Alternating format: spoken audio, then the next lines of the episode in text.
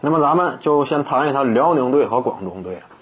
我们清楚啊，上赛季呢，如果说韩德君他没有中途受伤的话，那么整个联赛当中呢，争冠的两大热门球队，那毫无疑问就会是广东宏远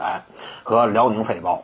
那么这两支球队呢，在新赛季当中啊，因为呢，辽宁队引进了强力外援史蒂芬森，弥补了呢这支球队锋线位置的短板。我们清楚，以往啊，辽宁队这块儿呢，因为本身这个当初的贺天举这是一个潜力新星，但是受伤之后呢，基本上就一蹶不振了。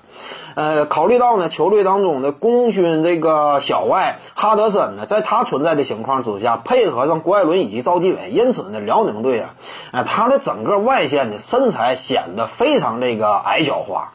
那在这种情况之下呢，也就愈发凸显出了目前在联赛当中，在双锋线外援这样一种趋势之下，辽宁队突出的被动。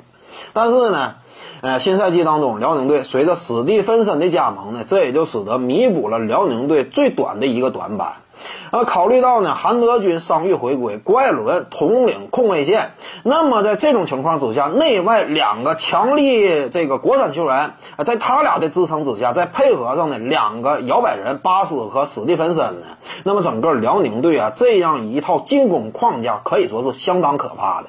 你别看说广东宏远啊，作为九冠王的身份，新赛季呢肯定也是来势汹汹，但是有一点隐患，你必须要重视。我们也看到了，目前啊，在国家队当中，易建联呢始终都是身体呢稍微带点伤的状态。你要说新赛季当中他能不能维持上赛季那样一种水准，这个也是存疑的。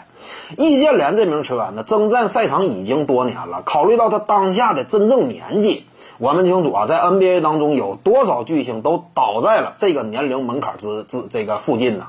所以呢，易建联呢，他新赛季当中这个健康情况是非常让人担忧的。一旦说易建联伤势这块呢，他有了问题，呃，赛场之上呢不能够打出此前那样一种爆炸表现了，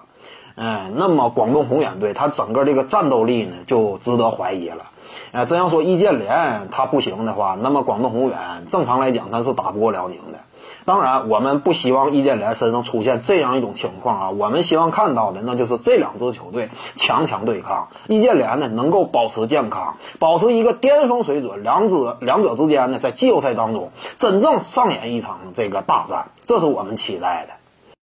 各位观众要是有兴趣呢，可以搜索徐静宇微信公众号，咱们一块儿聊体育，中南体育独到见解就是语说体育，欢迎各位光临指导。